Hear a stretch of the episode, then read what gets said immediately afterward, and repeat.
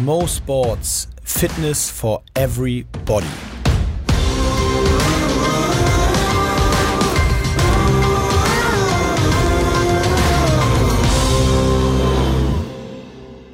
Handball-Superstar Stefan Kretschmer, das habe ich mir so aufgeschrieben. Ähm, Wer hat dir das erzählt, Pommes? das hat Pommes mir in einer Tanzpause hat er mir okay. Was äh, macht der Handball-Superstar Stefan Kretschmer heute, ähm, wenn er nicht Golf spielt? Ja, das ist schon mal ein guter Einstieg. Damit acht, neun Stunden am Tag weg. Mit so einer provokanten Frage fangen wir schon mal gut an.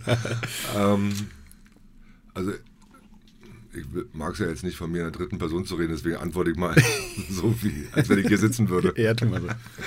Also ich ähm, habe eigentlich die perfekte Lebenssituation irgendwie hinbekommen, glücklicherweise nach dem Leben als Leistungssportler. Das ist geil. Und das ist, weil mir äh, aufgrund offensichtlich verschiedener Fähigkeiten, die mir andere zutrauen, Jobs angeboten wurden, die besser nicht passen könnten. Also hm. ich mache diesen Job bei Sky jetzt, der natürlich für unsere Sportart eine Sensation ist. Ähm, dass es einen Sender gibt, der alle 306 Spiele überträgt. Also zum ersten Mal in der Geschichte kann der Handballfan jedes Spiel seines Teams irgendwie sehen.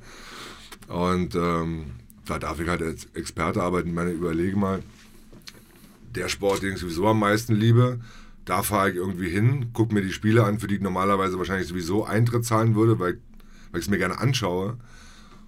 Erzähle anderthalb Stunden was darüber, was ich da sehe, also was ich jetzt sowieso weiß, und bekomme dafür dann noch Geld.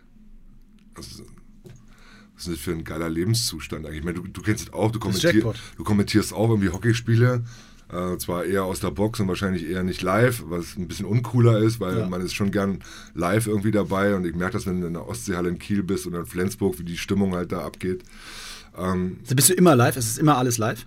Außer Champions League, äh, okay. Auswärtsspiele machen wir alles live. Also mhm. ähm, wir sind immer in den Hallen und produzieren direkt vor Ort. Krass.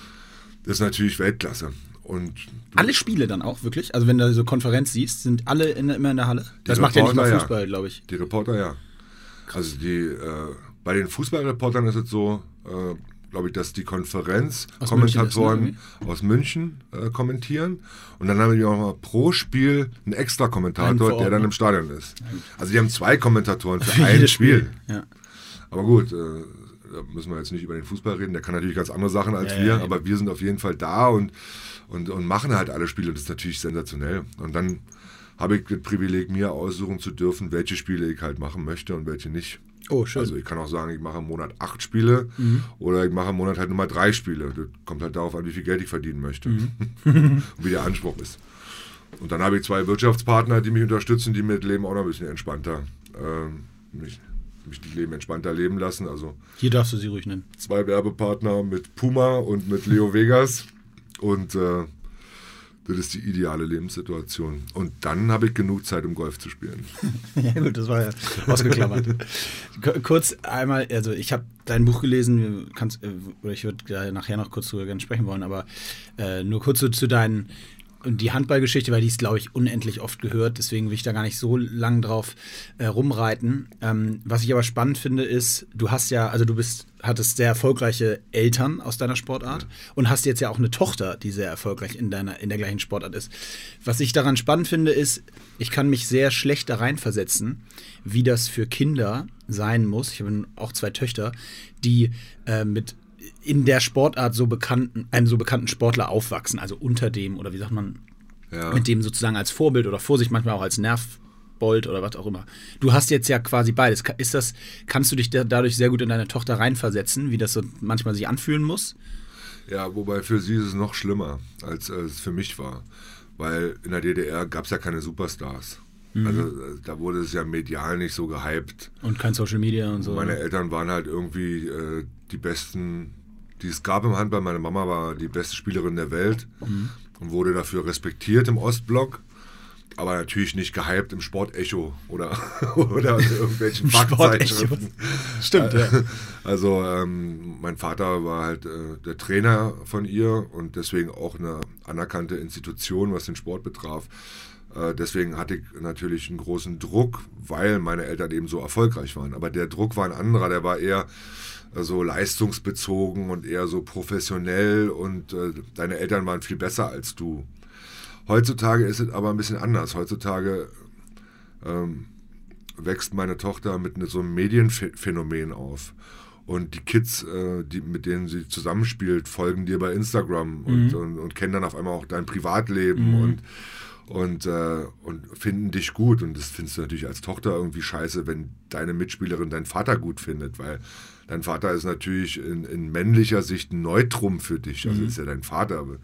Und dann äh, schwärmen irgendwie Gleichaltrige deiner Tochter äh, für das, was du in deinem Leben machst, was dein Vater in deinem Leben macht. Das ist ein bisschen surreal. Und für sie ist der Druck viel größer. Also sie ist mit mir natürlich allgegenwärtig konfrontiert und, Klar. Das, und jeder meint natürlich heutzutage da draußen, dich zu kennen. Mhm. Ob das der Schiedsrichter in der Regionalliga ist, der irgendwann schon mal eine Geschichte von dir gelesen hat oder irgendein Oberliga.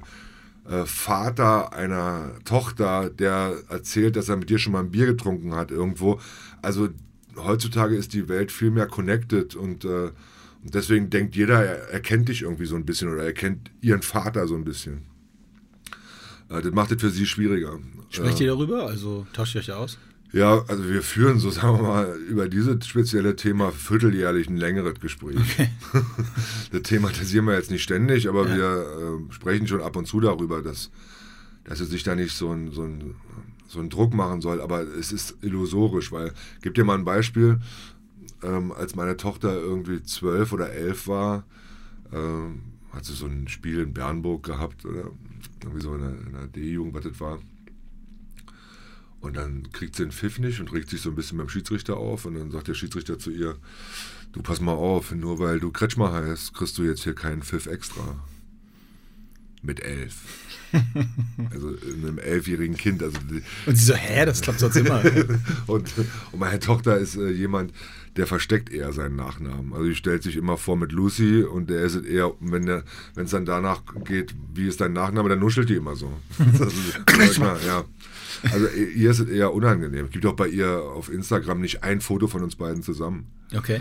Also wo man normalerweise ja, ja, das ist schon ein Foto mit seiner Mutter, mit seinem Vater mal, irgendwann mal macht im Urlaub, macht sie nie. Ja, beziehungsweise das auf jeden Fall, aber auch darüber hinaus ja noch in der heutigen Zeit, wo man gerade den Kids ja auch an vielen Stellen vorwerfen könnte, irgendwie für möglichst viele Follower ja. möglichst alles zu machen, ist das ja noch beeindruckender, weil damit würde sie ja wahrscheinlich äh, ihre Followerzahl, wenn das ihr Ziel wäre, könnte sie damit wahrscheinlich enorm beeinflussen. Aber macht sie nicht. Nee, macht sie überhaupt nicht. Also auch wenn sie jetzt so mit Freunden von mir oder wir zusammen irgendwie mit Freunden unterwegs sind beim Konzert oder mhm. keine Ahnung, also wo man weiß, wenn man mit dem jetzt ein Foto macht, dann würde es explodieren äh, maximal irgendwie bei Snapchat, wo ich nicht bin, äh, wo, wo das Ding dann äh, 24 Stunden später wieder weg ist. Okay. Aber okay. wenn du ihr Instagram-Profil dir anschaust, findest du nichts. Also da ist ja Lucy Marie Kretschmer, LMK 33. oh, jetzt, jetzt geht's ab. Jetzt geht's ab. und äh, da kriegst du dann nichts mit, dass ich äh, ihr Vater bin. Ist okay. äh, gewöhnungsbedürftig. Ja. Hat der, der Druck, den, das, das würde ich gerne nochmal nachfragen, der Druck, den du angesprochen hast, bezieht er sich darauf, oder hat er sich bei dir darauf bezogen, so gut zu werden wie deine Mutter? Ja, also retrospektiv betrachtet ist es wirklich so, dass ich es meiner Mutter zeigen wollte. Also mhm. darauf kann man es eigentlich äh, runterbrechen. Mhm. Ähm, man, man, man, man philosophiert natürlich immer über den eigenen Erfolg und die meisten Leute erzählen, der ist deswegen so gut geworden, weil frühere mhm. Jugendtrainer und so weiter. Und dann äh, denkt man sich irgendwann mal, woher hat man die Motivation genommen, gerade wenn man es so schwer hatte wie ich in der Kindheit oder Jugend. Äh, was war denn eigentlich die Urmotivation? Und irgendwann, wenn du dich mit schlauen Leuten unterhältst, Leuten, die ein bisschen mit Psychologie zu tun haben, dann sagen die dir, äh, das und das, das ist in deinem Leben irgendwie äh, so gelaufen und das ist deswegen so gelaufen. Und dann kommt halt das Argument, dass du deiner Mutter oder dass ich es meiner Mutter zeigen wollte. Und ich glaube schon, dass das, äh, weil sie sehr mit Lob sparte, während der gesamten Zeit, in der ich spielte, mhm. äh, ich einfach versessen war darauf, ihr das zu beweisen, dass ich es halt eben doch kann. Mhm. Ich glaube, dass, äh, dass es die größtmögliche Motivation für ein Kind ist. Ähm, es dann dem größten Bezugspartner, den man hat, nämlich seiner Mutter, äh, recht machen zu wollen oder sie stolz machen zu wollen. Und offensichtlich war das dann die ganz große Motivation, immer im wahrsten Sinne des Wortes am Ball zu bleiben und, und härter zu trainieren und, und, und weiterzumachen. Hattest du Phasen, in denen du in denen du nicht weitermachen wolltest Ja. mit Handball? Ja. Ja, gab's schon. Also äh, die Kinder- und Jugendsportschule war echt kein Zuckerschlecken. Und gleichzeitig wohnte ich aber in Berlin, äh, wo ich halt merkte, dass es ein, durchaus ein Leben nebenbei gibt. Äh, dass man abends gut weggehen kann, dass man sich auch für einen leichteren Weg entscheiden könnte mit einer Ausbildung oder ähm, keine Ahnung, irgendwie einen anderen Job zu machen, aber sich dann eben auf die, aufs Private, auf die Freizeit zu konzentrieren. Also das wäre schon auch alles gegangen und es gab Momente, wo ich nach Hause kam, wo ich wieder am Wochenende nicht gespielt habe, wo ich wieder 60 Minuten auf der Ersatzbank saß und der Trainer mir keine Chance gegeben hat und wo ich auch merkte, die anderen sind mir körperlich alle enorm überlegen. Ich habe hier in dem Sport keine Chance, äh, wo ich dann dachte, ja, vielleicht gehe ich lieber zu einem anderen Sport. Ich war auch kein schlechter Fußballer zu der Zeit, äh, konnte auch mit dem Ball umgehen. Ich hatte aber dieses Privileg, die Sportschule schon erreicht zu haben. Und, und da jetzt aufzugeben, wäre, glaube ich, die maximale Enttäuschung für meine Eltern gewesen. Es ist auch hätten- da wieder so dieser. ja, die hätten mich das nicht spüren lassen, das, das weiß ich, aber es war wie so eine Verpflichtung, die man eingeht. Irgendwie, wenn man schon dahin kommt und wenn man wegen seinem Vater schon dahin kommt, weil der gesagt hat, äh, mein Sohn kommt auf die Sportschule, äh, dann kann man nicht sagen, ich lasse es jetzt mal lieber nach einem Jahr und weiß nicht, wie die Entwicklung dann gewesen wäre, wollen wir gar nicht spekulieren. Hast du, hast du als, hast du in der Zeit, viel- musstest du in der Zeit viel verzichten? Eigentlich nicht. Also ich bezei oder ich sehe es nicht als Verzicht. Äh, viele sagen, sie haben ihre Kindheit oder ihre Jugend verloren oder geopfert. Ähm, ich wüsste nicht, was ich geopfert hätte. Also na klar hätte ich mehr feiern können und ich hätte pff, am Wochenende auch mal irgendwie an die Ostsee fahren können und mit den Jungs irgendwie dort campen, zelten oder ähm, gut, Festivals oder Rockkonzerte gab es in der DDR jetzt nicht so. die, die, das kam erst später, als die Mauer fiel. Aber ich sehe das nicht als Verzicht. Okay. Das habe ich auch damals nicht so gesehen. Ich finde, dass meine Jugend und meine Kindheit perfekt war, weil ich einmal das Privileg hatte, an einer Sportschule zu trainieren. Ich meine, ihr, die auf der anderen Seite groß geworden seid, ihr habt äh, in dem Alter dreimal pro Woche trainiert. Wir haben am Tag zweimal trainiert. Jeden Tag. Also die ganze Woche durch. Und das war sensationell. Du bist morgens aufgestanden, zum Training gegangen. Nicht wie andere zur Schule, sondern du bist zum Training gegangen. Dann zur Schule, dann wieder zum Training. Und das war dein Ablauf jeden Tag. Und wenn du deine Sportart über alles liebst, ist das das Geilste, was es gibt. Dass du zweimal am Tag trainieren kannst äh, mit den besten Trainingsbedingungen, die es gibt. Und, ähm, und das ist dir schon bewusst in dem, in dem Alter. Und gut, wenn dann Samstag mal ein Spiel war, bist du halt Samstagabend schön feiern gegangen mit den Jungs. Da hast du halt dann mal Zeit gehabt. Und, und da ich Stadtschüler war und nicht Internatsschüler, bin ich sowieso jeden Abend in meine eigene Wohnung gefahren nach Hause oder zu meinen Eltern und konnte meine Kumpels abseits des Handballs halt schon auch noch treffen und Karten spielen und all die Sachen machen, die man als äh, Jugendlicher halt so macht. Deine, deine Karriere ist dann ja über alle Instanzen sozusagen, also von Deutscher Meisterschaft über Champions League, über Europameisterschaften, Weltmeisterschaften, Olympische Spiele, alles dabei gewesen. Wie gesagt, das, das ist auch schon, glaube ich, oft besprochen worden. Aber du hast eben äh, vor, im Vorgespräch das ein bisschen angesprochen. Da, und das ist für Handball ja auch speziell. Also ich glaube, es gibt wenig Sportarten, die äh, so dominant sind, vor allen Dingen so in, im osteuropäischen Ostblock und in, im Norden, sage ich mal. Deutschland so, äh, will ich da jetzt sogar mal rauslassen, also zählt auch dazu. Aber sind das, die Erfahrungen haben, glaube ich, wenige. Du spielst als Fußballer nicht oft in Albanien und schon gar nicht äh, dann gegen ein Team aus einem Land in der Ecke, wo du vielleicht sogar verlieren könntest. Also die sind dann im, im Fußball zu schlecht. Ähm, kannst du das mal so ein bisschen schildern? Weil ich glaube, es gibt es in keiner Sport, oder gibt es eine andere Sportart, wo der, die Region so erfolgreich ist? Äh, Das gibt es im Basketball schon auch, glaube Basketball, ich. stimmt. Basketball ist Ich glaube, im Wasserball sind die Jungs auch nicht schlecht. Also die Serben. Da ist Pyro nur so schlecht. Die, die Kroaten, da schießen ja erst recht rum wie die Wahnsinnigen da unten. Also, äh, ich sag mal so, die Mannschaft, die es am meisten mit uns aufnehmen konnte im Freizeitverhalten, waren ja immer die Wasserballer. Unglücklicherweise waren die nur einmal für Olympische Spiele qualifiziert, nämlich 1996. Wir hatten sie 2008 dabei. Zwei, und da hast du Glück gehabt. 2000 und 2004 waren die Jungs leider nicht dabei. Und da habe ich schon gemerkt, was dann auch die Pendants aus Kroatien oder Serbien so können. Also das sind schon vielleicht noch mal größere Maschinen als wir. Aber worauf du hinaus willst, ist natürlich die Atmosphäre in solchen Ländern, wie dort äh, so ein Event, wie so ein Handballspiel äh, gelebt wird. Das ist... Äh, das ist pure Emotion. Ich habe das geliebt, auf dem Balkan zu fliegen. Also sei es nach Skopje oder sei es nach Split oder nach Zagreb oder dort zu spielen.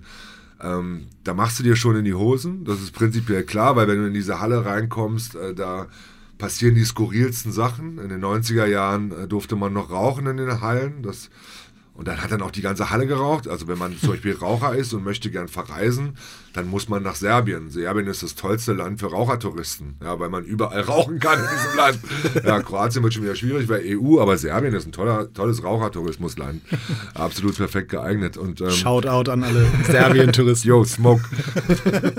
und ähm, äh, wenn du dort in den 90er Jahren runtergefahren bist, äh, war klar, erstmal die Halle vernebelt, du kommst rein, Teilweise war das Spielfeld von äh, Soldaten geschützt. Du hast also in einem Kreis von Soldaten spielen müssen, Gewehre gerichtet auf die Zuschauer. Also äußerst äh, hitzige und aufgeheizte Stimmung. Gibt es unendlich viele Geschichten, aber eine ist mir besonders in Erinnerung geblieben. Ähm, ich spielte ja immer links außen. Mhm. Das heißt, ich, ich rannte links hoch und runter.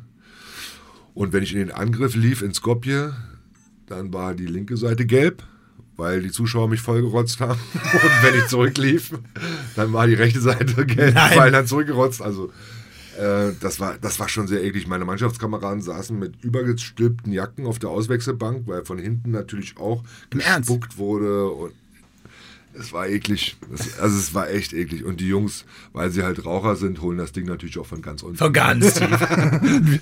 Und wenn also, ihr dann da gewonnen habt, wie seid ihr denn damit umgegangen? Raus eskortiert. Also wir hatten ja äh, viele schlimme Erlebnisse im Sinne von, dass wir auf dem Balkan gewonnen haben. Unter anderem holten wir auch den Europacup äh, in einer Stadt, die hieß Metkovic. Das war damals das Nonplusultra im, mhm. im europäischen Handball. Und Metkovic spielte, glaube ich, bei uns unentschieden in Magdeburg im Hinspiel. Ähm, und wir spielten das Rückspiel dann in Metkovic und alles war schon vorbereitet für die Siegerzeremonie. Es war eigentlich klar, dass die das Ding da jetzt holen. Und wir gewannen dort mit acht. Okay. Äh, was äh, Wahnsinn war, aber war halt so. Und dann hast du gesehen, wie überall alles abgebaut wurde. Im Hotel, das Bankett wurde abgebaut und äh, die ganze Dekoration wurde abgenommen. Und dann habe ich irgendwie zu meinen Jungs gesagt, ähm, wir müssen jetzt feiern, wir sind Europacup-Sieger geworden. Und nein, nein, wir dürfen hier nicht raus. Absolute Warnung, äh, auf keinen Fall gehen wir in die Stadt. Ich sage, doch, wir gehen in die Stadt. Das, Entschuldigung bitte mal, äh, wir können ja jetzt nicht diesen Europacup-Titel, wenn wir noch eine Nacht hier übernachten müssen, einmal so verstreichen lassen. Das geht doch nicht. Wir müssen das zelebrieren. Wie oft wären wir im Leben Europacup-Sieger? Okay, wir wurden es viermal, aber egal. Lügner! Und dann habe ich die überredet, einige in Trainingsanzügen, weil sie gar keine Klamotten mit hatten, ähm, in so einen Club zu gehen. Und dann kamen wir in so einen Club in Metkovic, also der Club der Stadt. Äh, und die Menschen guckten uns etwas böse an, als wir da ankamen. Und dann habe ich gesagt, ich gehe mal jetzt vor zu, dann bin ich zu dem Einlasser gegangen. Habe gesagt, wir würden gerne hier feiern, wir sind heute Europacup-Sieger. Wir wissen, dass ihr Europacup-Sieger geworden seid. Und ich so, ja, ist es jetzt ein großes Problem? Könnte ich mal mit dem Clubchef hier irgendwie sprechen, dass wir jetzt hier vielleicht in so einer Ecke ein bisschen zelebrieren? Alter, völlig geisteskrank eigentlich. Aber ich weiß nicht, was damals mit mir los war. Äh, dann kam der Clubbesitzer und ich sage, ja, Kretschmer, mein Name, wir haben heute hier, wir würden gerne feiern. Sehr gerne, Sie sind unser Gast. Alter. Da habe ich gesagt, Jungs, geht klar. Dann hat er uns reingeführt durch den ganzen Laden, hat so eine Ecke hinten freigemacht in dem Club. Und ich schwöre dir, in dem Moment, in dem die Mannschaft reinging in den Laden, Standing Ovations, die Musik setzte aus und der ganze Club Applaus, gegrölt. Wir haben den ganzen Abend nichts bezahlt. Es war eine der großartigsten Partys Ehrlich? aller Zeiten. Okay, das Ende überrascht dann jetzt doch. also so ist der Balkan dann eben auch. Also sie Geil. bekämpfen dich mit allem, was sie haben während des Spiels. Mhm. Aber wenn du dann gewonnen hast, dann äh, akzeptieren sie das und, und, und verehren dich auch als Star, was du für diese Sportart geleistet hast, was du in der Lage bist zu leisten, was du für ein Talent hast. Starkult ist auf dem Balkan eine ganz andere Hausnummer als in Deutschland. Also da zählen Superstars noch, noch viel mehr. Ich weiß zum Beispiel, Europameisterschaft äh, in Kroatien. Ja. Und wir spielten in, in Zagreb. Und damals war das Zuschauerinteresse nicht ganz so groß. Deswegen äh, lud der kroatische Verband die Bad Blue Boys aus Zagreb ein. Das ist eine der berüchtigsten Fangruppierungen vom Fußball mhm. von, von Zagreb. Mhm. Und die standen ungefähr 400 Leute, oberkörperfrei, etwas gewichtig, oben unter der Halle. Und übelste Sorte. Also Beschimpfung und schwierig und Alarm. Und ähm, wir verloren gegen Kroatien in dem Spiel. Und dann standen die auf einmal alle unten am Spielfeldrand, so hinter der, hinter der, hinter der Absperrung äh, auf, der, auf der ersten Reihe. Mhm. Und ich musste aber an denen vorbei, wenn ich in die Kabine gehen wollte. Der, der Anführer dieser Gruppe so, mit so einem, mit so einem Finger. Komm mal her. Zu mir so, ich habe mich so umgeguckt. Was, ich? Bin ich da hingegangen. Alter, ich glaube, ich hatte, keine Ahnung, ein Kilo in der Hose. Dann sagte er zu mir, Trikot. so schnell habe ich mein Trikot, glaube ich, noch nie ausgezogen. Zack, gerne, gerne. Natürlich. Kannst du gerne haben, Natürlich. mein Trikot. Also hat er sich bedankt und äh, dann hat er zu mir gesagt, wenn du irgendwas brauchst, hier ist meine Telefonnummer, hat er mir so einen Zettel zuge zugeschoben, falls ich mal irgendwie äh, unterwegs bin nachts oder irgendeinen Tipp brauche oder irgendwie Hilfe brauche, kann ich ihn jederzeit anrufen. Hast du jemals angerufen? Nee, ich brauchte nie einen Tipp. Ich hatte andere Connections. Okay. Aber ich hätte anrufen können, fand ich auch gut. Vielleicht solltest du noch mal, vielleicht solltest du irgendwann mal. Nummer habe ich nicht mehr. Okay. Der kommen wir ein bisschen zum, äh, zu dem, zum deutschen Handball. Ähm, jetzt war nun gerade WM. Ähm, das ist echt ein geiles Thema. Einfach, das macht ja auch echt Bock. Ich glaube auch dann auf einmal ja dem ganzen Land. Und trotzdem will ich jetzt gar nicht so sehr über diesen positiven Aspekt sprechen, sondern eher, ähm, und ich finde es gar nicht negativ, aber der wa- warum, das ist die Frage, warum ist die Zeit von, ich sag mal, der Phase so zwischen 2000, ich würde sagen, 2 und 2007, die Mannschaft, die in dem Zeitraum aktiv war, warum sind gefühlt zumindest das heute, also fast 15, 12, 13 Jahre später, warum sind die Akteure von damals die, die man kennt? Also Beispiel Fußball. Im Fußball kenne ich auch noch Ballack und Klose, aber wenn ich ehrlich bin, schwacht das schon, schwächt das schon wieder so ein bisschen ab. Also die sind jetzt auch nicht dauerpräsent und man kennt die Namen natürlich, ne? Aber die, die man wirklich jetzt verfolgt, sind doch die, die gerade Sané, Reus und so weiter heißen. Warum ist das im Handball gefühlt anders? Das ist eine ziemlich gute Frage. Ich glaube, es hat natürlich damit zu tun, dass du mit dieser Generation auch groß geworden bist. Und Okay. weil du sie nicht ständig präsentiert bekommst über alle medialen Kanäle, also in unserer Sportart zumindest, hängst du dich an denen fest oder assoziierst du dich mit denen, mit denen du emotionale Erinnerungen verbuchst. Also du hast dich irgendwann mal für den Sport allgemein sowieso interessiert, aber für meine Sportart eben auch mal interessiert und dann erinnerst du dich an die Finals oder an die Titel. Ähm, weil das ist das Einzige, was hängen bleibt in unserem Sport. Die Titel, deine Olympiasiege oder ähm, unsere Finalteilnahmen, die so, sogenannte Ja. äh, goldene Generation. Heute wirst du natürlich äh, im Fußball mit allem penetriert und zwar permanent überall. Äh, ob es die Jacke von Sané ist, oder, keine Ahnung, äh, ist egal, oder die, der Rausschmiss von Hummels, Müller und Boateng. Äh, überall, äh, ähm, du als Twitterer oder als Social-Media-Konsument wirst damit permanent konfrontiert, sodass du überhaupt kein Problem hast, äh, den, den, den Switch zu schaffen. Also immer informiert zu sein, was ist gerade hier aktuell. Das passiert mir aber in deiner Sportart nicht. Also dich nehme ich wahr, wenn du Olympische Spiele spielst. Und es passiert äh, dir in meiner Sportart nicht. Weil du wirst dir wahrscheinlich bei Sky jetzt auch nicht alle Bundesligaspiele angucken. Das heißt, all die, die sich für Sport interessieren, äh, haben unsere Sportart auf Zettel nur bei den Highlights. Und das Kuriose ist nur, und, und darauf zielt wahrscheinlich auch deine Frage, dass sich noch keine große Persönlichkeit im Laufe der letzten fünf, sechs Jahre entwickelt hat, die sich total verankert hat in den Köpfen äh, der Menschen. Also wir sind 2016 Europameister geworden, geh mal in Hamburg hier auf die Straße und frag die Leute nach drei Spielern dieser Mannschaft. Die erste Antwort wird sein Gensheimer, der war gar nicht dabei. Die zweite Antwort wird sein Trainer Heiner Brandt. der ist schon seit acht Jahren kein Trainer mehr.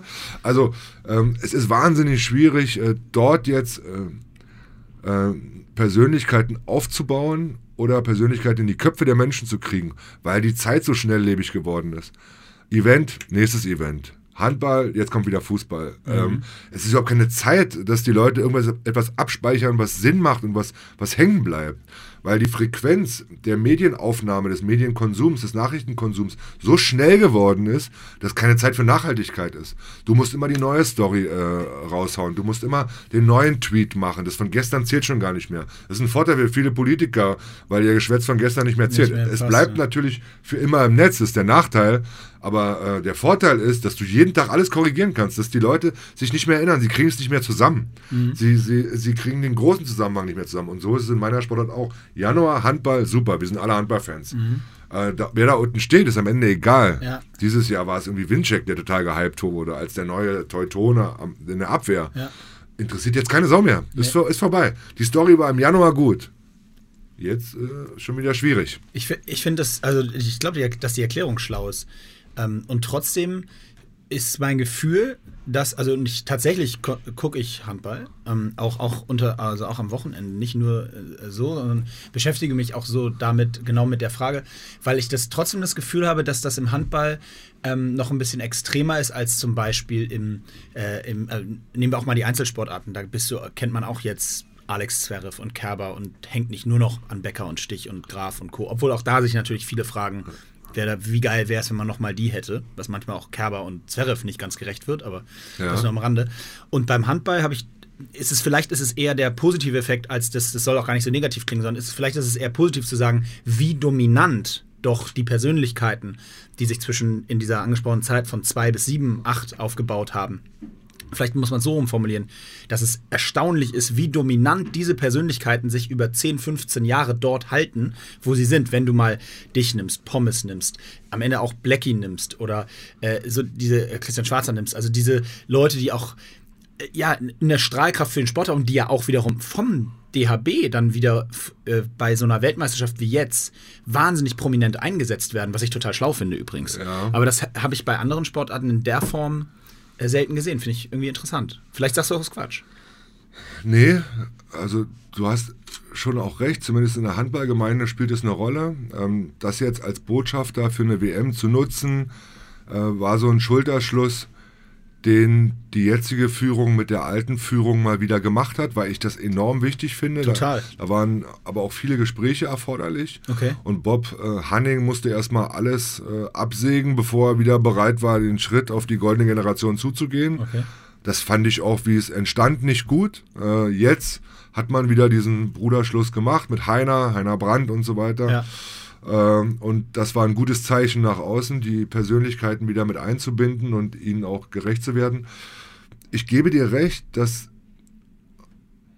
vom Art, von der Art und Weise des Ansehens dieser Menschen, gerade wenn man Heiner nimmt, der natürlich eine totale Institution ist, Heiner Brandt, als auch äh, Blackie, mich, Pommes, ähm, ist, sind das schon die Leute, die man am ehesten mit Handball assoziiert, wenn man jetzt auf die Straße gehen würde? Die Frage ist natürlich, und das ist das, was uns immer beschäftigt, auch als Leute, die sich in der Werbeindustrie äh, bewegen, was sagen die Kids? Was, was sagen die, die jetzt kommen? Kennen die die überhaupt noch? Ist es für die noch interessant? Wer, wer ist Heiner Brandt noch für die? Also in der Generation, in der wir uns bewegen, ist das ein großer Name. Klar.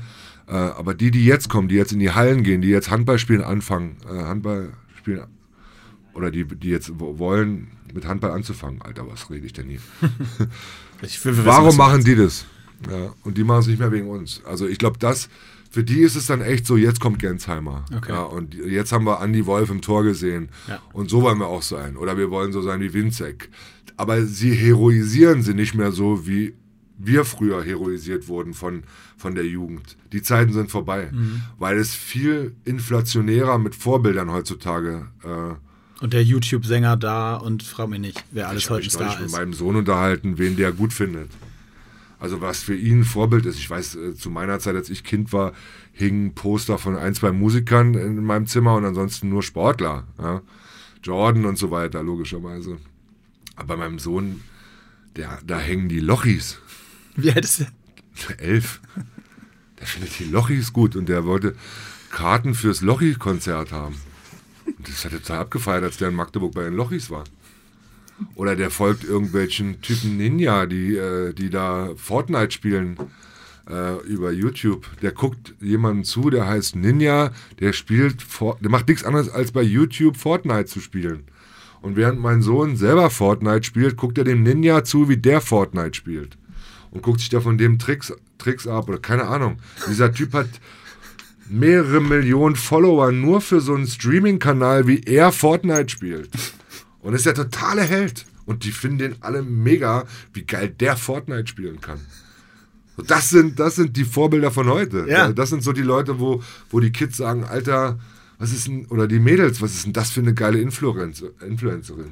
Was die für tolle Schmink- und Make-up-Tipps äh, gibt oder was die für krasse Videos macht. Ich habe jetzt, ich habe jetzt so einen Influencer mal für mein Projekt gehabt, was ich während der WM gemacht habe. Ja.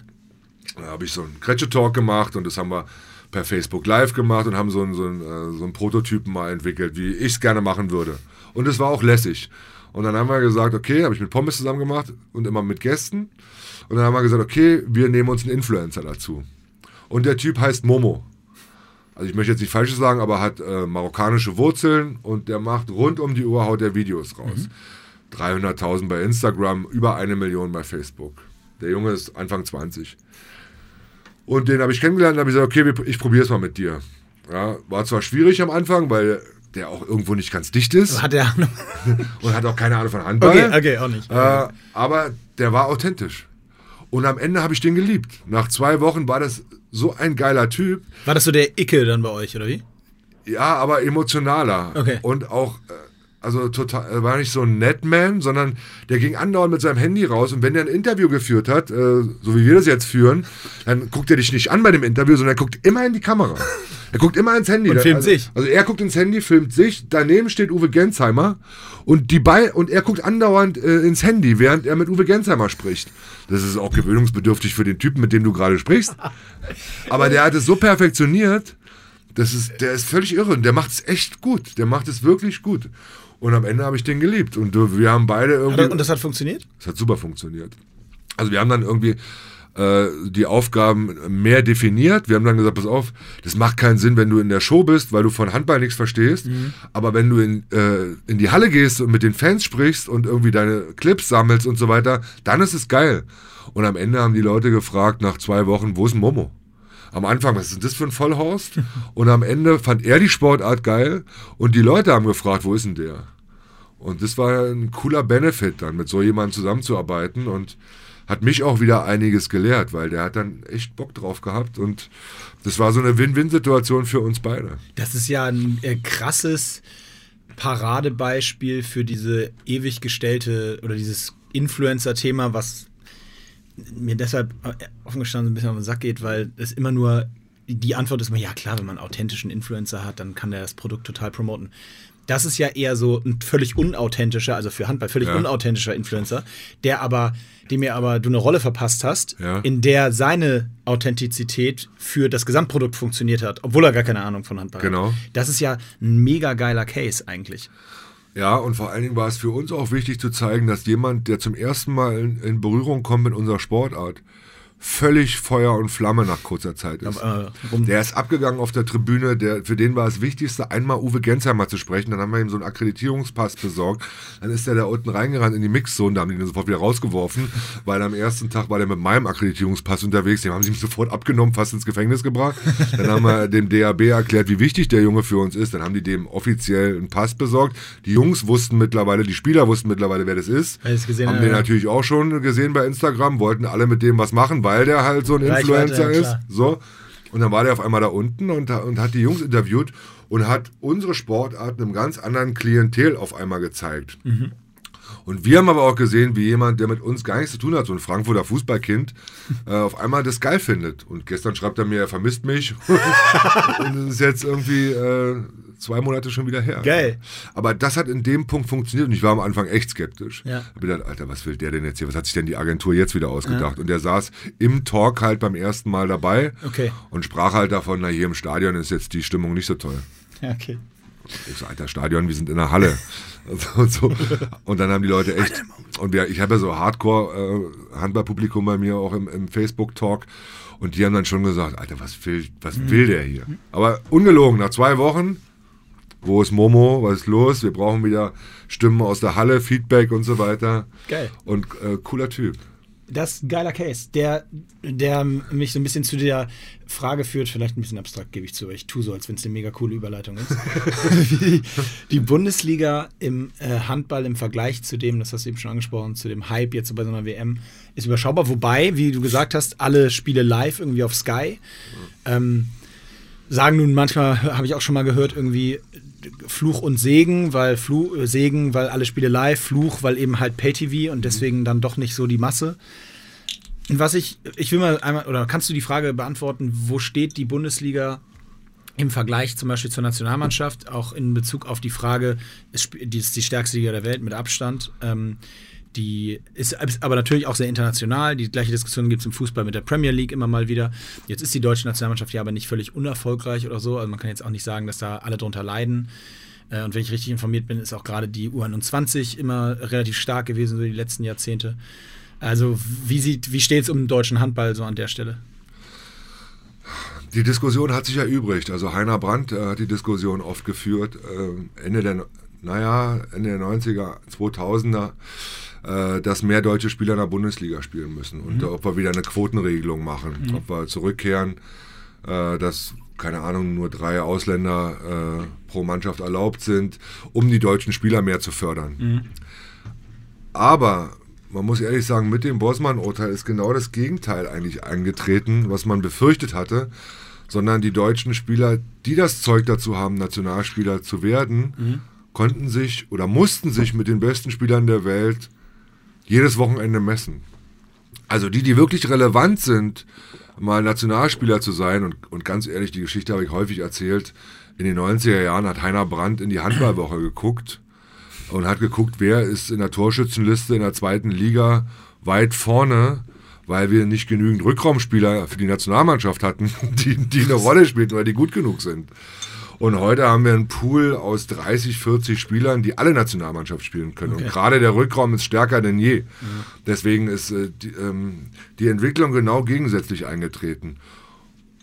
Was auch damit zu tun hat, und das muss man ehrlich sagen, jetzt hole ich mal ein bisschen mehr aus, dass Dago ja. Sigurdsson als letzter Bundestrainer ja. sich traute, junge Spieler auf einmal einzusetzen, die der vorherige Bundestrainer nicht auf dem Zettel hatte. Mhm. Wo Dagur gesagt hat, der ist nicht schlecht, der Junge, da sehe ich was. Der ist auch nicht schlecht. Mhm. Ich setze mal auf die Jugend, so weit sind die von der Weltspitze nicht weg. Und weil er damit erfolgreich war und Europameister sogar wurde mit einer Mannschaft, die nie hätte werden, äh, Europameister werden dürfen, viel zu jung, war der größte Überraschungseuropameister aller Zeiten, haben dann die Vereine gesehen, Mensch, geht ja. Der spielt ja bei uns. Warum spielt denn der nicht häufiger? Oder guck mal, der äh, international kann der auf einmal richtig gut spielen.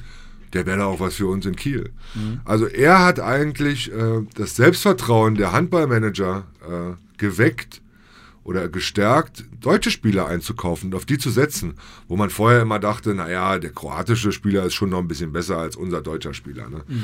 Oder der gleichaltrige Franzose müsste eher das Ziel sein.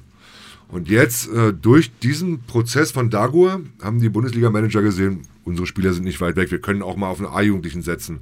Weil vorher war immer so, der Sprung zwischen A-Jugend und Bundesliga ist zu groß, mhm. nicht zu machen.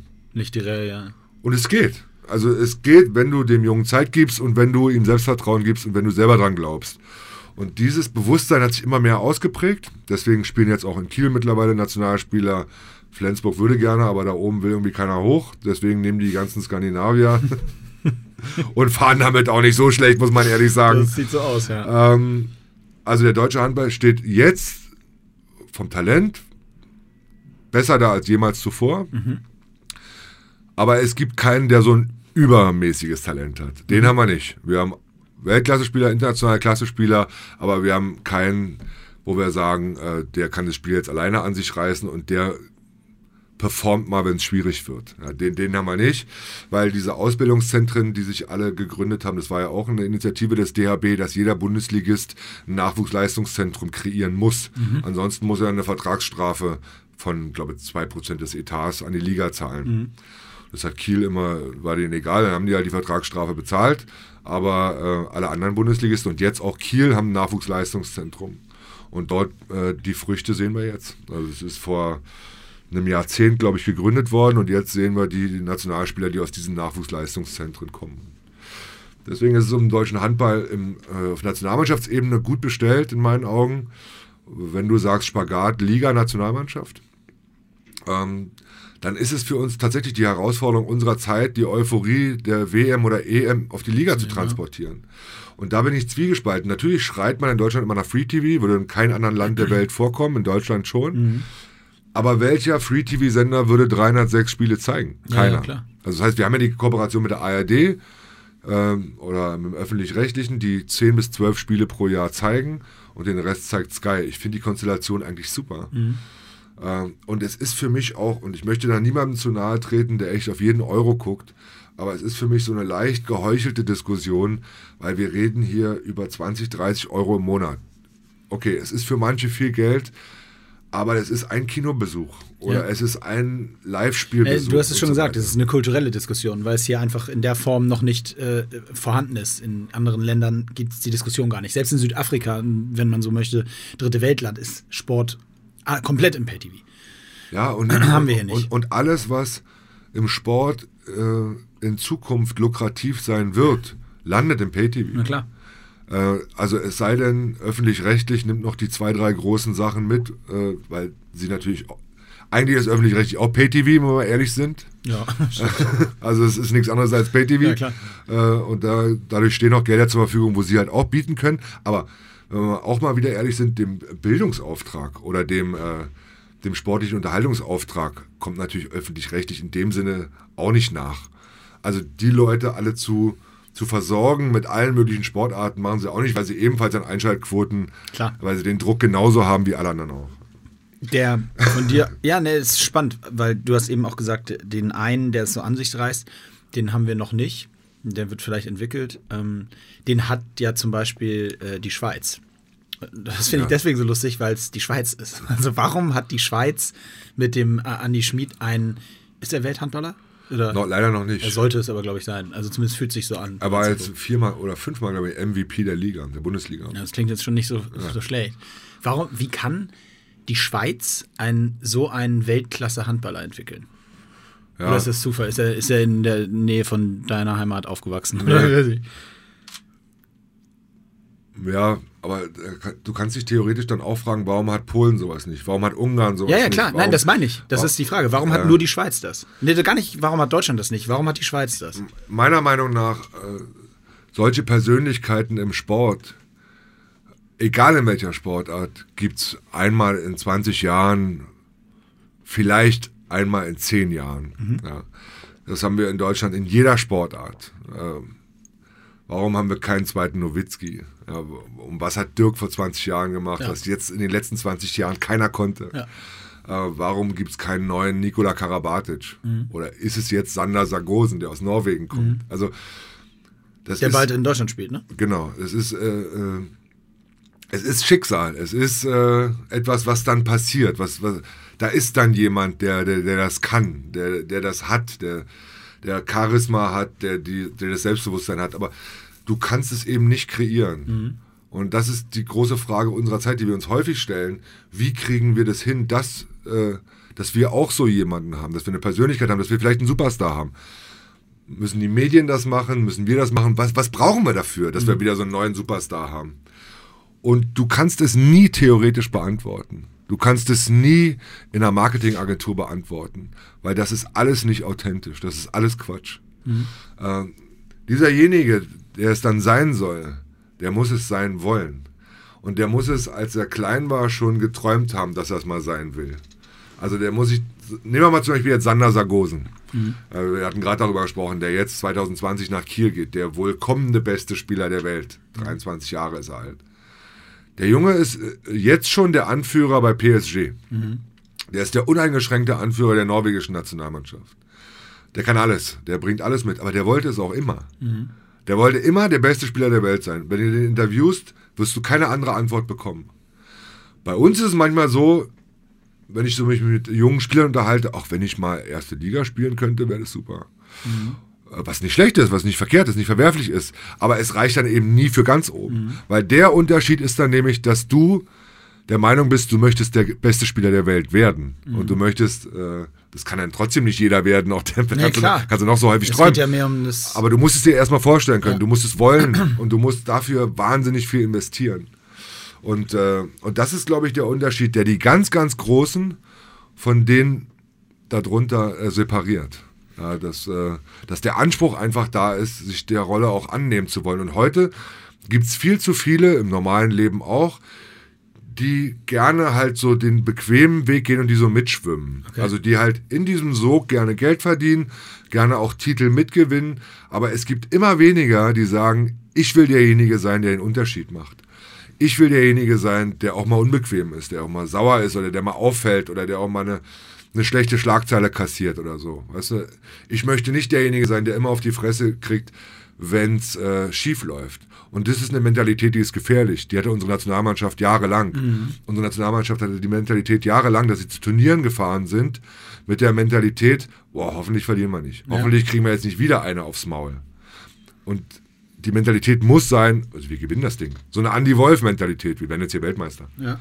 Und die brauchst, um ganz erfolgreich zu sein. Wenn du die nicht hast, dann bist du halt eben derjenige, der mitschwimmt. Und dann brauchst du dich aber nie beklagen, wenn du nie ein Superstar wirst und nie die Annehmlichkeiten dessen genießt, die du eigentlich ja möchtest.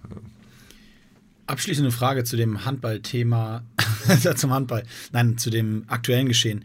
Ich habe vor ein paar Wochen ähm, mich mal für ein paar Stunden mit Thomas Bach unterhalten können. Hm. Das war während der Fußball, äh, Handball-WM. Ähm, und das war ein, äh, Entschuldigung, es war ein ganz interessantes Gespräch, also über den Sport allgemein. Ich man muss ja definitiv nicht alles gutheißen, was der Mann macht und sagt, aber äh, er hat also einen sehr, ich sag mal, Meta-Blick auf so die ganze Sportwelt. Und dann haben wir über Handball gesprochen und war gerade ein Tag nach dem Spiel und irgendwie Millionen von Zuschauern.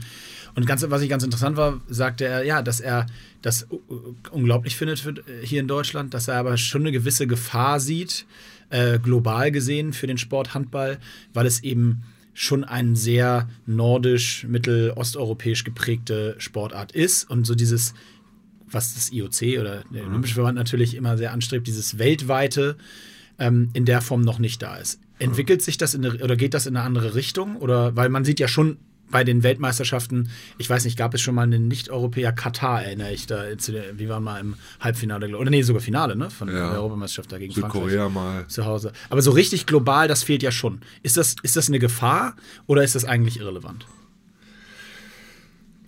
Wir hätten es gerne natürlich anders. Also natürlich hätte der Handball äh, das gerne anders und wäre gerne ein weltweit anerkannter und populärer Sport. Aber woran scheitert das? Ist es nicht spannend für Amerikaner oder für Australier oder ist es, was fehlt im Vergleich?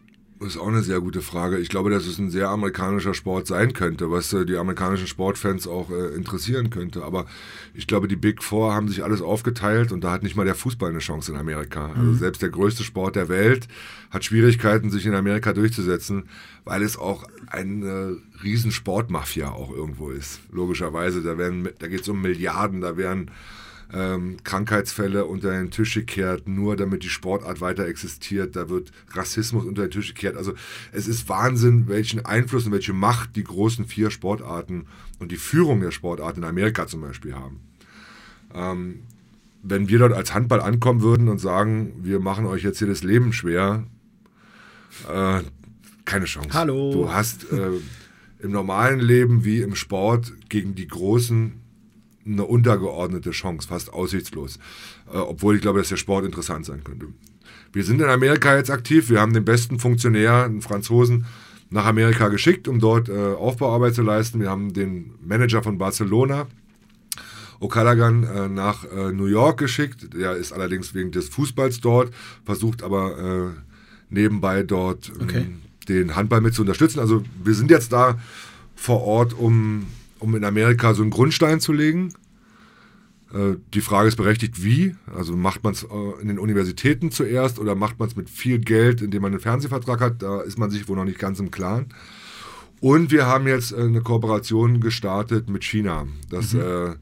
wir momentan ein Programm anbieten, das die Mehreinnahmen, die die Europäische Handballföderation aus diesem neuen Wahnsinns-Fernsehdeal hat, der ihnen 500 Millionen in den nächsten zehn Jahren in die Kassen spült, äh, dass dort Geld investiert wird und Bundesliga-Verein oder Champions League-Verein Geld zur Verfügung gestellt wird, wenn sie einen chinesischen Spieler äh, in den Kader nehmen okay. und diese chinesischen Spieler ausbilden in den Champions League Verein und ihnen auch Spielzeiten geben. Okay. Das Geld würde die EHF bezahlen, da hat also der Verein keine Mehrkosten für diesen chinesischen Spieler.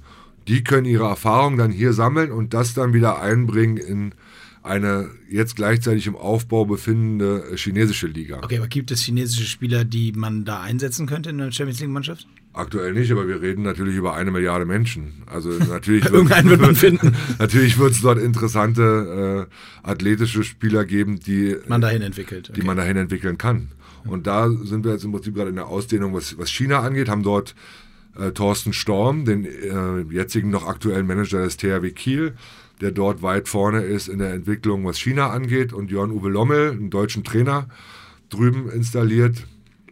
Äh, die beiden gehen das Thema da jetzt aktiv wenn du, an. Wenn du wir sagst, ist das heißt der Handball oder der Handball, bist ja. du da involviert? Nein, nein, also ich habe mich letzte Woche äh, mit dem Präsidenten der Group Club Handball getroffen, mhm. also der Vereinigung mhm. der, mhm. äh, der stärksten europäischen Vereine und der hat mir das erklärt, was die Vorhaben okay, der, nächsten, der nächsten Jahre sind. Gutes Timing, dass wir heute sprechen.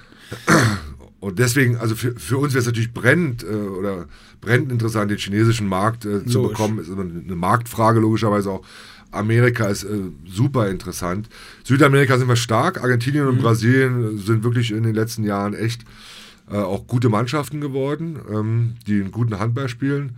Kuba war mal nicht schlecht. Also es gibt immer so ein, zwei Mannschaften, äh, die haben mal wieder das Zeug, aber gibt ja recht. Flächendeckend geht noch Europäisch, mehr. europäische Mannschaften werden immer den Titel gewinnen, egal ob WM oder EM. Drei schnelle Thesen. These 1. Stefan Kretschmer ist in der nächsten Staffel von Let's Dance. Nicht dabei. Warum weil, der, weil der beste Tänzer im Handball ist ja jetzt schon dabei. Also besser kann es nicht mehr Nee, werden. das, das stimmt, muss ich an der Stelle Shoutout an Pom, My Man Pommes. Ja. Besser kann man nicht bei Let's Dance performen mit 2,81 Meter. Es gibt keinen besseren Tänzer in der Geschichte des deutschen Handballs. Also wir haben den besten hingeschickt. Wenn der es nicht schafft, alles andere, was nach Pommes kommt aus dem Handball, wird nur noch peinlich. Okay, also an alle Handballer, das war's. Das war's. Ähm, zweite haben wir schon ein bisschen drüber gesprochen, aber vielleicht die These ist noch ein bisschen deutlicher. Wenn die Handball-Bundesliga im öffentlich-rechtlichen gezeigt werden würde, komplett, wäre Handball in fünf Jahren so groß wie Fußball. Ja, aber 306 Spiele im öffentlich-rechtlichen, also welche öffentlich-rechtlichen Sender meinst du ja dann? Also du meinst sicherlich nicht ARD und ZDF, die Premium-Kanäle.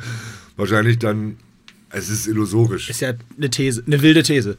Ja, also du musst ja dieses Produkt auch refinanzieren, weswegen es nur im PTV landen kann. Also wenn du 306 Spiele im Jahr machst, das ist ein unfassbarer finanzieller Aufwand. Okay, sagen wir jede, sagen wir jede Woche Topspiel im öffentlich-rechtlichen und das war's.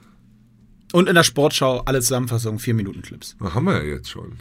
Das beides? Also wir sind ja jetzt schon in der Sportschau vertreten. Ja, ja, in der Sportschau, ja. Aber. Live-Spiel gibt es, glaube ich, wie viele? Drei, vier? Zwölf Spiele. Zwölf. Ja, also zwölf Spiele im Jahr darf öffentlich-rechtlich machen. Manche macht der WDR, manche macht der NDR. Also ich glaube, dass die Konstellation echt für uns gut ist, dass wir öffentlich-rechtlich zusammen mit Sky haben. Und ähm, dann können wir einfach nur unseren Job gut machen. Also Okay. ich, ich glaube, dass es kein, kein, Braucht Ziel, nichts anderes. kein Ziel sein sollte, dem Fußball irgendwann wahnsinnige Konkurrenz zu machen. Das wäre Fantasterei. Also, Mhm. Es macht übrigens auch keinen Sinn, sich immer wieder mit Fußball zu vergleichen für unsere Sportart. Also immer wieder zu sagen, wir sind aber der coolere Sport, wir sind aber der härtere Sport, wir haben keine Schwalben oder das, das macht oder bei uns gibt es weniger Gel oder was weiß ich oder bei uns gibt es Harz statt Gel. Das macht keinen Sinn, Ja. aber du musst eher die Kooperation mit dem Fußball suchen, anstatt ihm ständig ans Bein zu pissen. Wir Klar. zum Beispiel, nur um noch ein Beispiel zu nennen, wir profitieren davon, dass es den Fußball gibt. Weil dadurch, dass Sky die Fußball-Bundesliga als Premiumprodukt hat und 5 Millionen Kunden hat, profitieren wir als Handball davon, dass 5 Millionen erstmal äh, das Paket gekauft haben. Und vielleicht mal reinschalten. Und vielleicht dann uns mal anschauen. Und außerdem ist Harz im Haar auch echt scheiße. Ja. Dritte These ist eine Frage. Äh, entweder oder. Nie wieder Golf oder nie wieder Handball schauen? Ach, da würde ich eher auf Golf verzichten. Weil Golf spiele ich lieber, als dass ich es schaue. Äh, Nee, nee, nie wieder Golf spielen oder nie wieder Handball schauen. Oh, das ist fies. Nee, das darfst, so eine Frage darfst du mir nicht stellen. Das ist so eine ganz gemeine Frage. Äh, Ich würde sagen, nie wieder Handball schauen und würde dann Golf heimlich spielen, wo du mich nicht sehen kannst. Ähm, ich möchte gerne ein, äh, das, das Thema anschneiden, ähm, was jetzt Anfang des Jahres äh, so groß war, nicht intensiv von dir nochmal eine Meinung haben. Das können sich, kann sich jeder dann selber nochmal angucken. Ähm, es geht um das Thema Meinungsfreiheit. Aber äh, ich würde den Moment gern nutzen, weil ich die. An mir ist das Thema damals ein bisschen vorbeigeflogen, weil ich nicht in Deutschland war. Und als ich wiederkam, äh, war es zu spät, um sich noch relevant dazu zu äußern. Und das möchte ich, möchte ich gern äh, nutzen. Du hast ein, ein, ein es, oder es gab ein Interview. Das, was ich mitbekommen habe, war dann vor allen Dingen ein Ausschnitt aus diesem Interview, glaube ich, äh, der wurde äh, online gepostet. Ich glaube, es ging damals um Deutschlandfunk, wenn ich mich nicht irre, oder auf Telekom wurde es hochgestellt zumindest.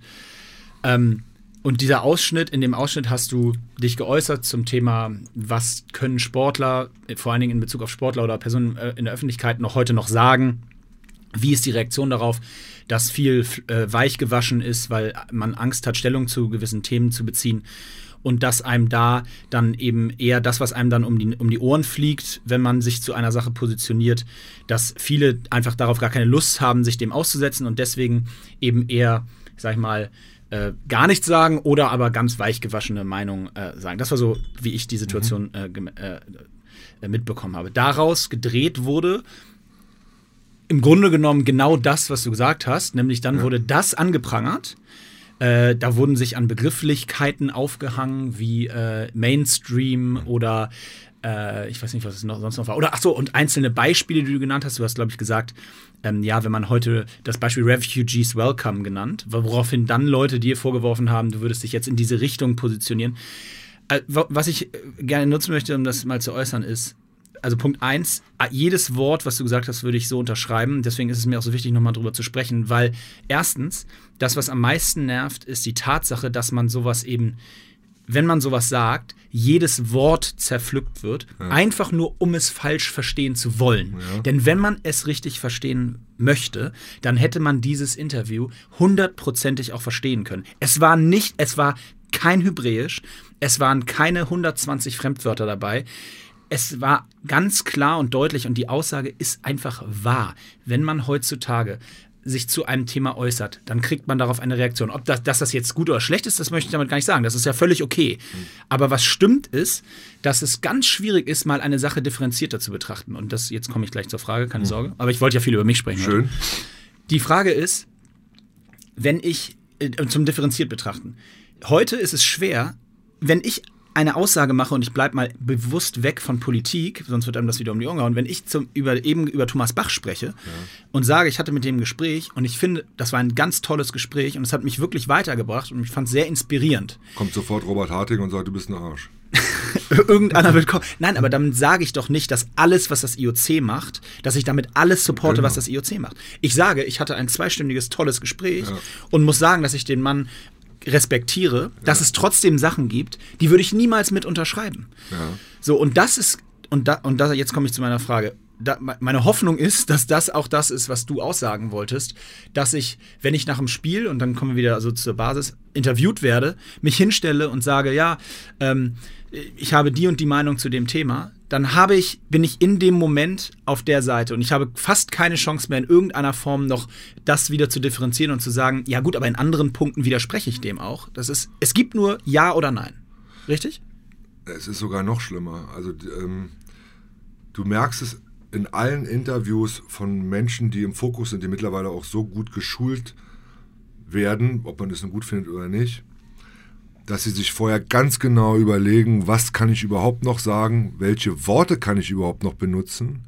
Also so wie eigentlich Politiker geschult werden, was auch nur noch mit Medienagenturen im Hintergrund geht, ähm, werden mittlerweile auch Sportler geschult, alle Leute, die in der Öffentlichkeit stehen.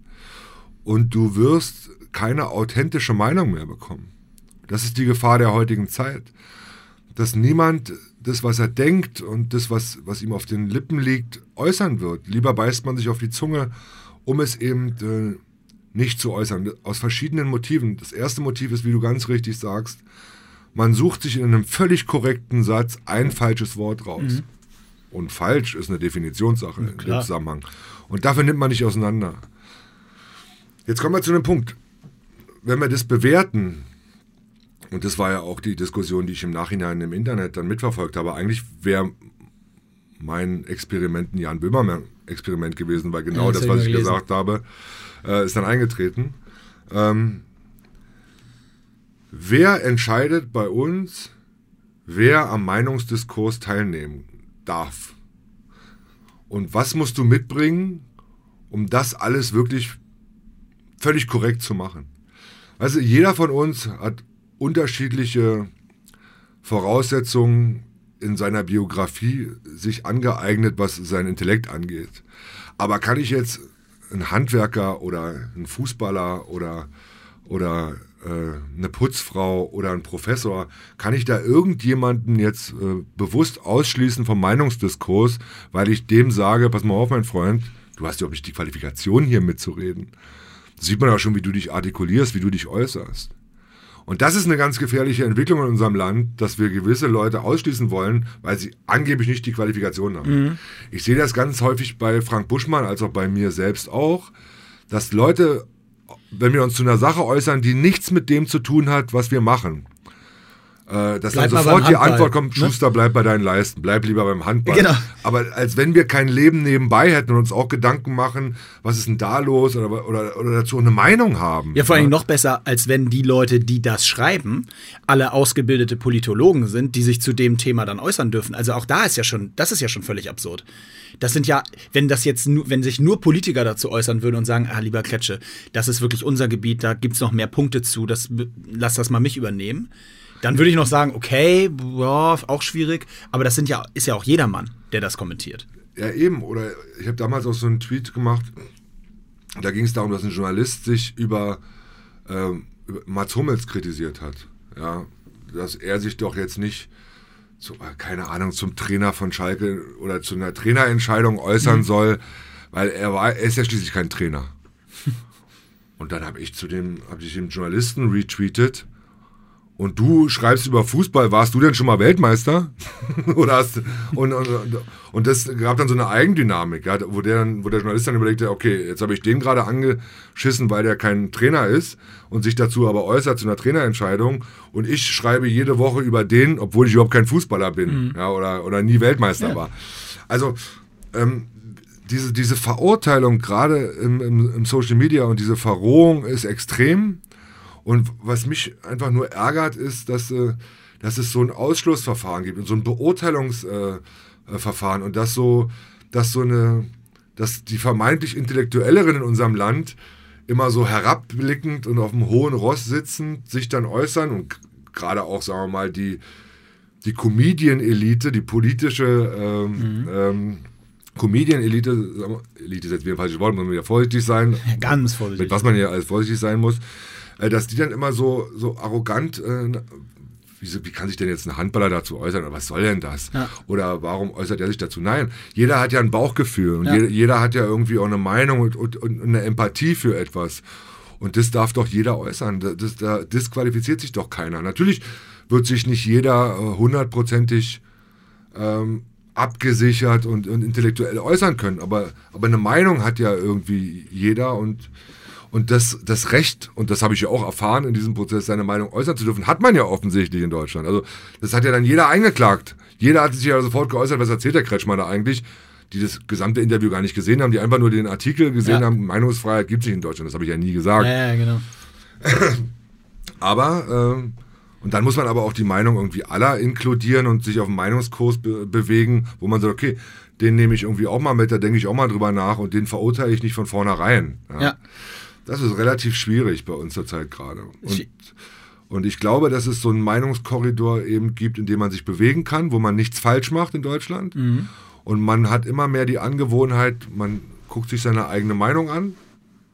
Passt die in diesen Meinungskorridor? Wenn ja, äußere ich die. Kein Problem, dann muss ich nichts befürchten. Mhm. Maximal kriege ich dann äh, eine drauf von der rechten Seite. Äh, und wenn nicht, äußere ich sie gar nicht mehr. Wenn nicht, dann dann halte ich eher meinen Mund, weißt du. Ich finde die Diskussion deshalb so wichtig, so noch eine Runde da gedreht, weil wenn ich mir das, wenn ich mir jetzt zum Beispiel dieses aktuelle Beispiel mit diesen Friday for Future Diskussion, äh, äh, ja. Demonstrationen angucke, ja, ich finde es deswegen spannend, weil äh, wir neulich im Freundeskreis darüber diskutiert haben, ähm, weil ich finde es sehr ähnlich. Also da wurde auch irgendwie, auch sogar von politischer Seite, den vermeintlich unqualifizierten Kids äh, äh gesagt, hört mal auf, euch damit zu beschäftigen, überlasst das mal den Profis. Ja. So, das ist, da wurde ja schon genug drüber gelacht und der hat auch einen Lindner. Shitstorm bekommen. Äh, la lassen wir das mal, wie es ist. Was ich aber auf der anderen Seite auch interessant finde, ist die Frage, die gab es dann nämlich, in diese, da, dadurch komme ich drauf, ähm, dürfen diese Kinder jetzt da Schule schwänzen, um da freitags da hinzugehen? Ja? Und dann wurde ich so gefragt und habe gesagt, die Beantwortung dieser Frage ist für mich eine Lose-Lose-Situation. Wenn ich sage, ja, die dürfen schwänzen, dann heißt es, der Fürste spinnt, der sagt, äh, die Kinder müssen ihre Schulpflicht nicht ernst nehmen. Wenn ich sage, ähm, ja, das dürfen sie. Äh, nein, das dürfen sie nicht. Dann heißt es, der Fürste stellt sich gegen ähm, die Kids, die dürfen nicht auf die Straße gehen, die dürfen nicht für was einstehen, was ihnen wichtig ist. Mhm. Das Differenzierte dahinter sehe ich als das große Problem an. Erstmal geil, dass sie sich engagieren. Sensationell. Das, ohne das geht es heute nicht. Aber ich muss schon auch die Frage, es muss schon auch die Frage erlaubt sein, übrigens, Schule schwänzt mal völlig weg, ist mir völlig Latte, was sie da machen. Aber, oh Gott, das, naja, gut, ist wie es ist. Aber die Frage, die sich für mich erstmal äh, wichtiger stellt, ist, wie, wie ist das, und da gehen wir, wer entscheidet, für welche Themen man das machen darf? Also, um ein Extrembeispiel zu nennen, dürften die jetzt auch, oder wenn die auf die Straße gehen würden und würden sagen, äh, Refugees not welcome, ist das dann auch das Gleiche? Also wer entscheidet sozusagen über die Thematiken, ja. für die man da freitags auf die Straße geht? Und das finde ich irgendwie eine ganz interessante Diskussion. Und zwar nicht aus der Perspektive, dass ich das falsch finde, dass sie es machen, nur ich finde, das muss schon, die Frage muss zumindest im Raum stehen dürfen, wer entscheidet das sozusagen? Entscheiden, oder entscheiden die Kids das selber? Und dann, ja, ist die Frage, ist das der richtige Weg? Nee, es, ist, es entscheidet, glaube ich, es entscheidet die Gesellschaft, es entscheiden nicht die Kids äh, selber. Und die Kids gehen jetzt gerade für äh, eine Sache auf die Straße, die ähm, objektiv von allen Beteiligten als völlig richtig gesehen wird. Man äh, geht für den Klimaschutz auf die Straße. Außer von Trump. Oh, gut. Außer von denen, die den Klimawandel halt leugnen.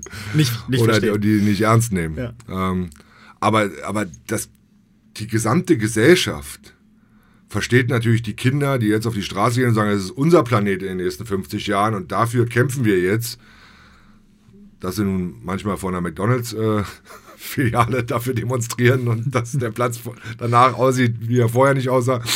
Die Fotos gibt es ja auch im Internet. Ja. Und die Frage ist ja dessen, ist es cooler, Schule zu schwänzen oder ist es cooler zu demonstrieren? Also es gibt ja wahnsinnig viele Meinungen, die da gerade ja. irgendwie auch im Netz unterwegs sind. Aber prinzipiell dafür, dass sie auf die Straße gehen, äh, für den Klimaschutz zu demonstrieren, ist völlig legitim und da würde niemand äh, auf die Idee kommen zu sagen, nee, nee, das dürft ihr jetzt hier nicht. Also zumindest vom äh, menschlichen Standpunkt.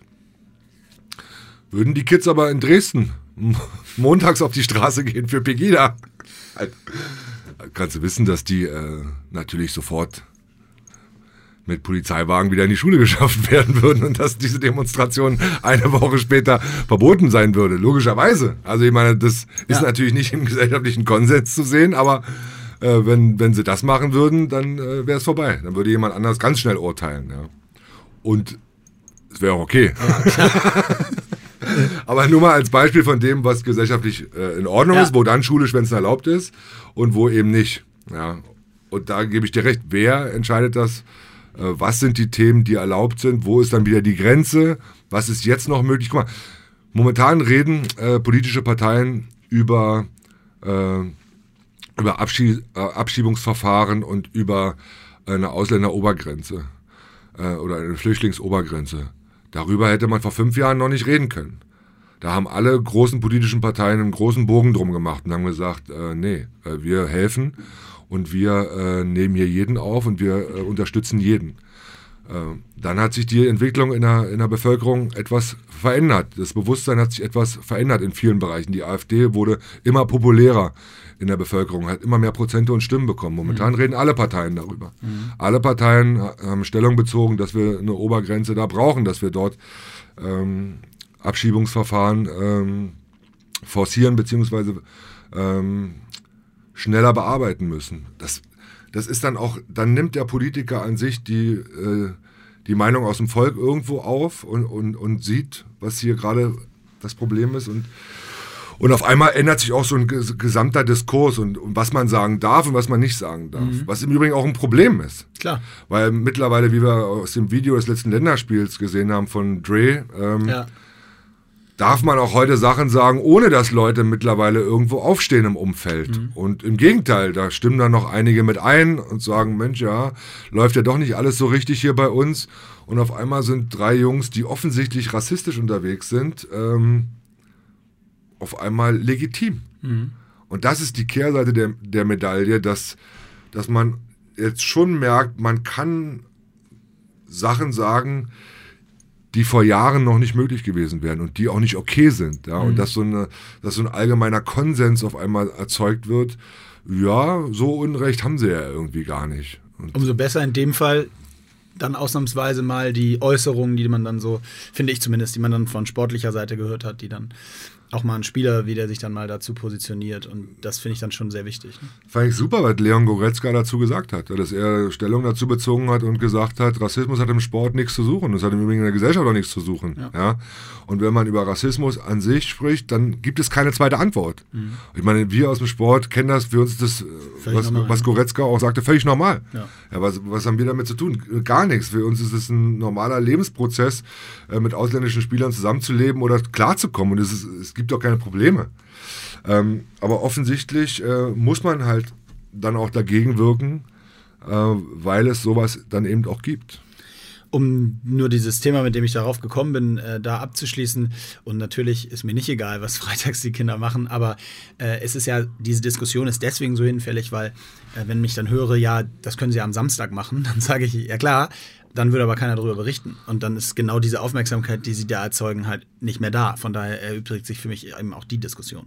Ich habe auch ein Plakat gesehen von so einer Demonstration. Wenn die Demonstration samstags wäre, wäre ich nicht hier. Ja, das ist schön. Punkt. Das ist wirklich überragend. so. Ähm, so, pass auf, Kletsche. Ähm, Wechsel. Ja. Ähm, ist nicht mehr lang. Das ist ja noch ein Anschlusstermin heute Abend.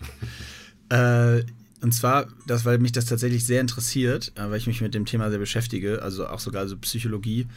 Ähm, bei all dem, was du machst, und du hast ja jetzt erzählt, du hast quasi deinen Traumberuf und äh, wirkst jetzt auch echt äh, relaxed und so bei dir, einfach mit dem, was du machst, auch wenn du mal einen Shitstorm durchstehen musst. Das wirkt jetzt nicht so, als wenn du irgendwie den ganzen Tag zitternd da sitzt und nur darauf wartest, was als nächstes passiert.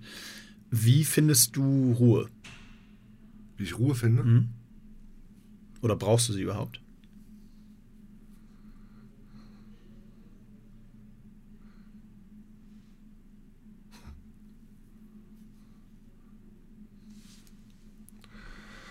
Sagen wir mal so, ich komme mit allen Lebenssituationen klar. Also ich muss nichts künstlich kreieren, um glücklich zu sein. Mhm. Ich komme mit Stress klar, ich komme auch mal klar, wenn es zwei Wochen hoch hergeht. Ich kann auch mal eine Woche auf Malle feiern. Also ähm, alle Lebenssituationen sind für mich äh, machbar zu bewältigen. Und ich muss nicht künstlich mir täglich einen Ruhebereich oder eine Ruhestunde oder sowas äh, mhm. äh, zur Verfügung stellen. Aber ich mache es einfach, weil ich es kann. Also ich setze mich halt auch morgens mal halb sieben auf den Steg und angel den ganzen Tag. Das mache ich halt irgendwie auch und, äh, und finde es, find es extrem lässig, mit einer Thermoskanne Kaffee da unten zu sitzen. Ähm, also ich glaube, dass mein Leben so vom äh, Work-Life-Balance-Konzept perfekt ist. Mhm. Und dazu gehört natürlich auch Ruhe. Ich, wenn ich es kann, mache ich äh, jeden Tag meinen Mittagsschlaf. Finde ich auch gut. Finde mhm. ich super. Also da bin ich relativ spießig. Ich bin jetzt nicht so der Power-Unternehmer, der den ganzen Tag unterwegs ist und, und von einem Termin zum anderen rennt und neue Projekte vorantreibt. Also da, ich bin nicht mehr getrieben, sagen wir es mal so. Mhm. Ich ähm, habe so, eine, so, so ein Leben gefunden. Wenn das Leben, was ich jetzt lebe, die nächsten 20 Jahre so weitergehen würde, dann würde ich es nehmen. Ja. Natürlich. Äh, sind, geht das? Ja, es geht eben nicht, weil es gibt so ein paar Unbekannte. Der Vertrag läuft aus in vier Jahren. Der Vertrag läuft aus in zwei Jahren. Und für die Zeit, wenn der Vertrag, an den du ökonomisch äh, gebunden bist, oder sagen wir so, dein Lebensglück ist von diesen Verträgen irgendwo abhängig, dass du dir das auch leisten kannst, mhm. ähm, da musst du vorbereitet sein, dass das dann eben weitergeht. Oder wenn es nicht weitergeht, dass du einen Ersatz dafür findest. Mhm. Das treibt dich an, das, das macht es notwendig, im Social Media teilzunehmen und so weiter und so fort. Ja.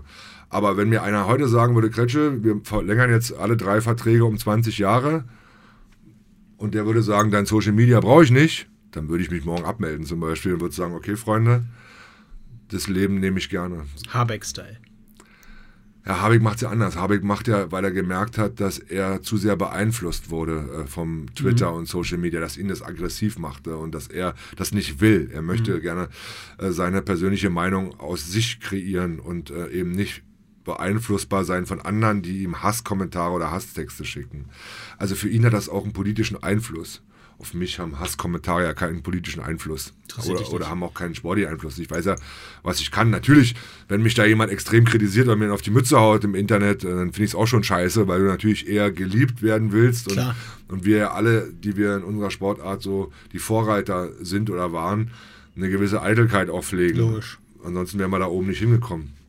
Aber am Ende geht mir vieles äh, echt am Arsch vorbei. Also ich habe da eine gesunde Einstellung auch zu dem, was ich kann und wer ich bin. Und mache auch nicht jeden Scheiß.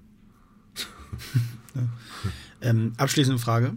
Was äh, sind die, keine Ahnung, eins, zwei, drei, kannst auch mehr sagen, Sachen, die du in deinem Alltag, auf die du nicht verzichten kannst?